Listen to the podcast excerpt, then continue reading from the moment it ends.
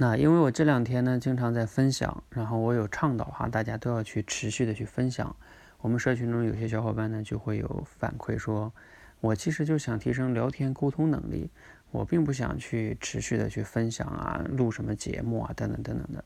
啊，这个录节目对聊天沟通有用吗？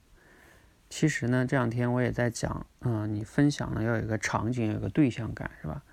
其实聊天跟沟通呢，其实。确实跟那种我们平时说的分享不太一样，但是呢，嗯，其实呢，平时的分享对聊天沟通是有很多基础的帮助作用的哈。比如说我们在跟人聊天沟通的时候，你想一想，我们拆解一下哈，你是不是需要素材啊？就是你聊的话题，除了素材话题以外，还需要什么呢？更重要的就是你需要即时的这种理解能力、反应能力、语言表达的这种精准的能力。因为你跟人沟通的时候啊，或者聊天的时候，这些都要即时反应。别人说了什么，你能不能听得懂？然后你接下来要表达什么，对吧？这都是要快速的去反应。而如果说你平时就不去做这种分享，你比如说此刻我在这里给大家去分享，那我要去想我的思路，我要组织语言，然后我要去想我讲话的逻辑性。那我平时因为这样的话，我可以反复的构思，甚至一遍没录好，我可以重复录。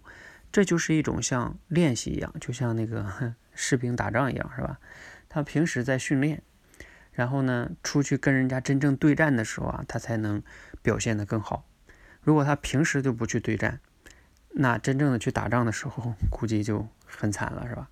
所以你持续的去分享，一方面能积累了你的素材，另外一方面能锻炼你的这种语言表达的精准能力啊、说服力呀，等等等等等等的哈。所以，其实磨刀不误砍柴工。你持续的分享，对你不仅个人成长有用哈，还有表达的说服力有用。哪怕你是为了练聊天沟通，也是非常有帮助的。希望呢，今天的分享啊，对你有所启发和帮助。谢谢。